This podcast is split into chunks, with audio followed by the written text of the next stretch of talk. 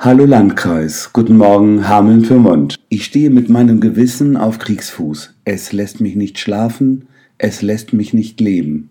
Es vergiftet mich, sagt Miriam, ich will endlich Frieden finden. Das ist doch deine eigene Schuld, sagt Johann. Und er lässt sie bezahlen für wirkliche oder gefühlte Verletzungen und Enttäuschungen, die sie ihm vielleicht zugefügt hat. Schuldzuweisungen sind Waffen. Nicht nur Miriam selbst, oder zwischen Miriam und Johann kann es Streit geben, sondern auch zwischen Gruppen und Nationen. Konflikte werden angeheizt und künstlich am Leben gehalten, Nachrichtensendungen im Fernsehen und in sozialen Medien undemokratischer Staaten sind Waffen, die Verletzungen, Schuld und Gegenschuld auffrischen und neuen Zorn entzünden. Doch wie durch ein geheimes Wunder wächst gerade dadurch bei allen Menschen die Sehnsucht nach Frieden. Wie? fragt Johann. Ist das das Geheimnis?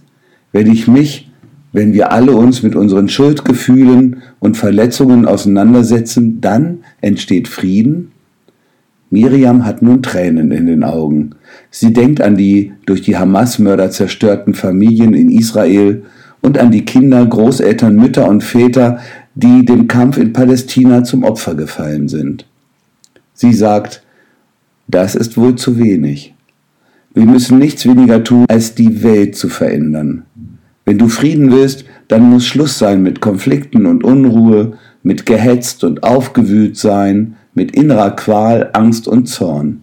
Sie sagt, alles, was ihr tut, tut in Liebe. Schenk dir Selbstliebe, Johann. Schenk sie deiner Familie, den Freundinnen und Freunden und der Nation, in der du lebst.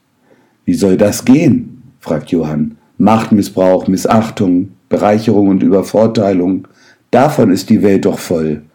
Liebe tun, es wäre so großartig, auch für unser Miteinander in der Familie, in der Schule und mit den Nachbarinnen. Das ist doch Science Fiction. Miriam schweigt. Sie weiß nicht, wie sie Johann helfen kann. Sie weiß, wichtig am Frieden ist es, selbstbewusst zu sein, also, dass ein Mensch oder ein Volk einen inneren Ort besitzt, an dem er oder es Gerechtigkeit und Frieden erleben kann. Wer sich selbst mag, hat einen Kompass für seine Entscheidungen und seine Handlungen, und dieser Kompass könnte Liebe genannt werden.